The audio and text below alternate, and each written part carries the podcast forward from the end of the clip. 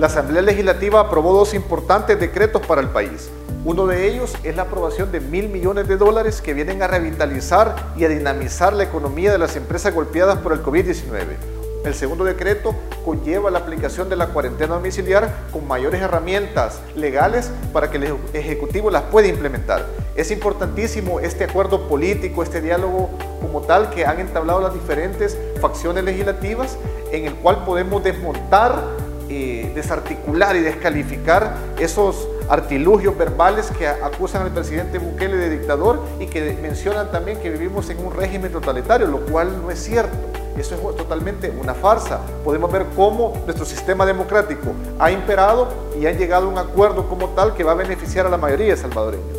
Es importante resaltarlo porque en otros países, cuando la cuarentena domiciliar también se ha levantado antes de tiempo, muy prontamente, han tenido consecuencias gravísimas. Ejemplo de ello es Hokkaido. Es una provincia de Japón. Estamos hablando que este país es la tercera economía mundial. Hokkaido levantó la cuarentena tempranamente tuvo un rebrote de, gran envergadura en cuanto a la, a la, contaminación de, acelerada comunitaria del virus COVID-19 y las empresas tuvieron que cerrar y despedir a muchos empleados. Esto ha sucedido en Japón. Sabemos que el virus eh, nos está atacando a nivel global. Ya no se diga una economía como la salvadoreña, la cual está en vías de desarrollo. Estamos a años de diferencia en cuanto a Japón. Por eso es importantísimo ese equipo multisectorial entre la empresa privada con el gobierno actual para que puedan empujar, dinamizar la economía salvadoreña.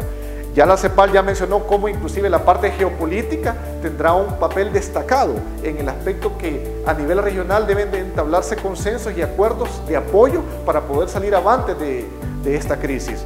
Es decir, que de forma individual difícilmente los países lograrán, mejor dicho, eh, salir ventajosos económicamente de esta pandemia que nos ha golpeado a todo el mundo.